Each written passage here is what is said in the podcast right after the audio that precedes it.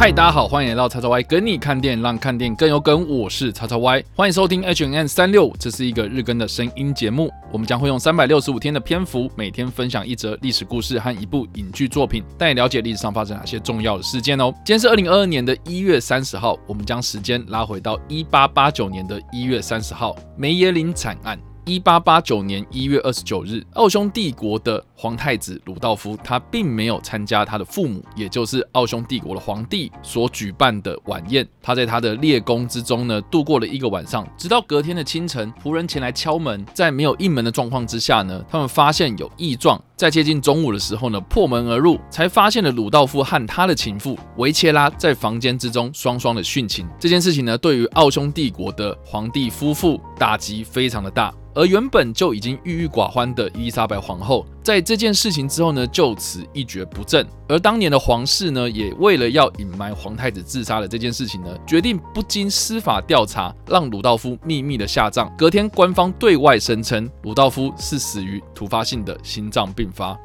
而这件事情呢，我们为什么会特别拿出来讲呢？很大的原因是因为它其实间接关系到的是第一次世界大战的爆发。这个梅耶林惨案呢，实际上是要回溯到奥匈帝国这个庞大的二元帝国，它的这个皇室内部的组织到底是一个什么样的关系？我不知道大家对于奥匈帝国这个算是一个非常著名的历史名称有什么样的认识哦？基本上，奥匈奥匈就是所谓的奥地利跟匈牙利所组织的一个二元帝国。那很多人可能对于二元帝国比较不太熟悉哦，它基本上呢就是一种立宪制的二元君主国，也就是由两个国家所联合共治组织的一个庞大的帝国。他们的法源依据呢是来自于一八六七年的奥匈折中方案。直到一九一八年第一次世界大战结束之后呢，这个奥匈帝国才解体成为我们今天所熟知的奥地利和匈牙利。这个奥匈帝国呢，其实在当年是一个非常庞大势力的国家，它的版图横跨东欧、中欧跟南欧。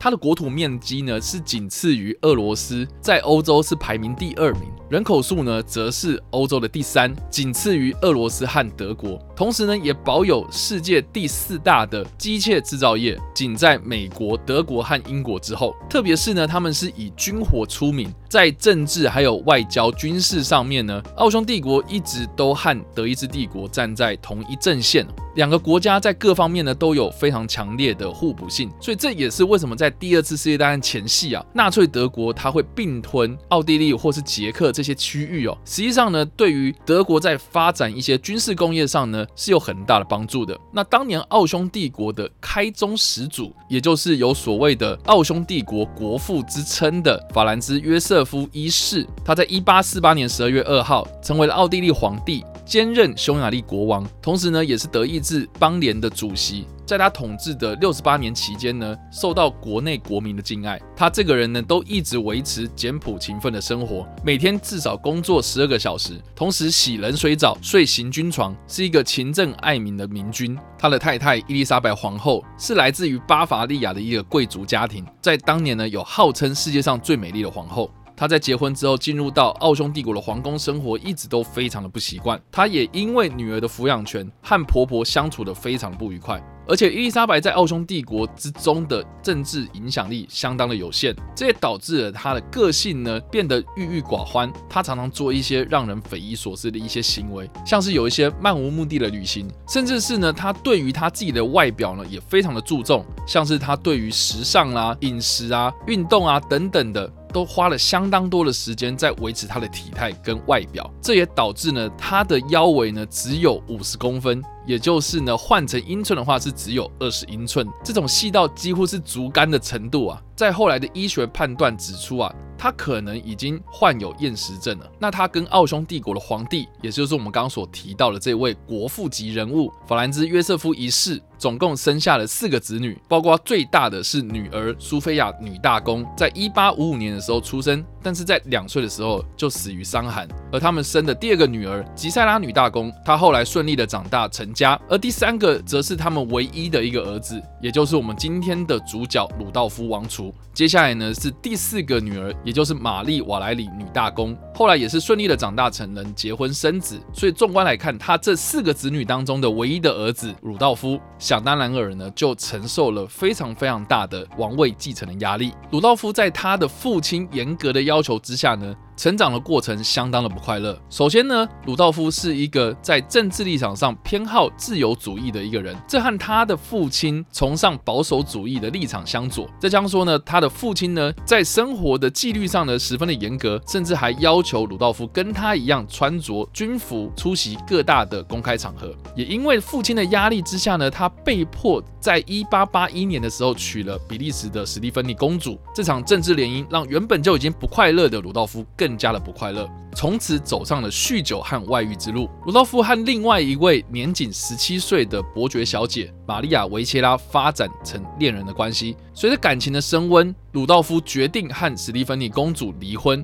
他写信给教宗请求离婚。但是这封信呢，被教宗转交给他的父亲，也就是奥匈帝国的皇帝法兰兹约瑟夫一世的手上。他的父亲在知道之后呢，严厉的斥责他的儿子的所作所为，并且要求他跟维切拉断绝一切的关系。在百般无奈之下。鲁道夫同意和维切拉分手，但前提是他希望跟维切拉见最后一面。而后续的故事，就像我们刚刚所提到的，在一八八九年一月三十号这一天，鲁道夫和维切拉两人被仆人发现双双殉情，死在鲁道夫的列宫房间之中。就在鲁道夫去世之后，这个奥匈帝国皇储的头衔就被法兰兹约瑟夫一世的弟弟。也就是鲁道夫的叔叔卡尔路德维希大公所继承，他在之后也宣布放弃了皇位继承权，而让他的长子，也就是法兰兹斐迪南大公，成为了新一代的皇储。这个斐迪南大公在获得奥匈帝国的皇储头衔之后。在一九一四年六月二十八日这一天，遇上了结束他生命的塞拉耶佛事件。而这个在我们后续 H M N 三六五一定会介绍的塞拉耶佛事件，则是第一次世界大战的导火线。至于这个塞拉耶佛事件是一个什么样的事件呢？我们后续就会在 H N N 三六五之中介绍。不管怎么样呢，我们将焦点再一次的回到梅耶林惨案。梅耶林惨案的发生呢，其实就象征着奥匈帝国在皇储或是我们所谓的王位继承人上面呢，一直都。处在一种非常不稳定的状态。就像我们刚刚所提到的，斐迪南大公在塞拉耶佛事件当中被杀，他的皇储头衔又顺势传给了法兰兹约瑟夫一世皇帝的弟弟卡尔路德维希的孙子卡尔一世身上。卡尔仪式在一九一六年十一月二十一号，法兰兹约瑟夫一世过世之后呢，成为了皇帝。第一次世界大战结束之后，奥匈帝国陷入内乱，他的这个皇帝的头衔呢也名存实亡。隔一个月之后的奥地利议会则宣布罢免了卡尔一世的皇位。所以，纵观历史来看，奥匈帝国的皇室内部真的是命运多舛啊！梅耶林惨案当中的男女主角鲁道夫和维切拉，也可以证明了奥匈帝国皇室的成员他们所承受的压力，我想应该是一般的平民老百姓完完全全无法想象的。有关梅艳林惨案的影视作品相当的多，甚至还有改编自伊丽莎白皇后生平的音乐剧，来描述梅艳林惨案对于伊丽莎白皇后的影响到底有多大。也有不少的影剧作品是直接描写梅艳林惨案发生的过程。但是我们在这边所提到的，二零零六年所推出的《魔幻至尊》，而是我认为一部相当特别的电影作品。这部电影呢是由爱德华诺顿所主演，他饰演一位在二十世纪初在维也纳相当出名的一个魔术师。这个魔术师出名的原因。呢，是在于他所表演的这些魔术呢，挑战道德的价值观，所以在当时的维也纳来说呢，是一个相当有争议性的人物。这个魔术师在后来的表演当中，与他的初恋情人苏菲再次的相遇，并且呢，恋情复燃。但无奈的是，苏菲她即将要出嫁当时的奥匈帝国王子，而这个魔术师呢，也遭到亲皇室派的警探所追击。虽然电影里面所使用的这些皇室成员的姓名呢，都是以虚构的名字来作为代称，但是在不暴雷的状态之下呢，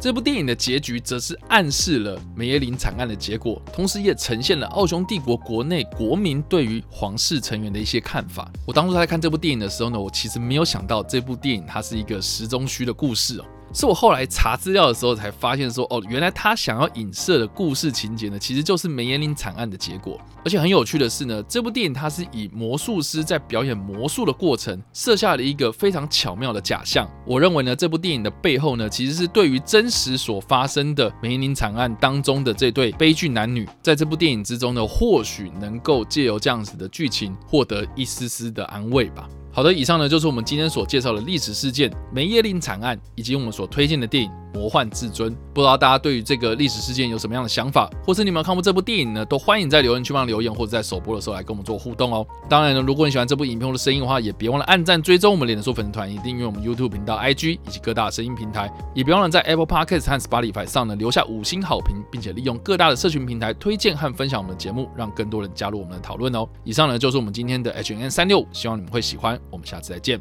拜。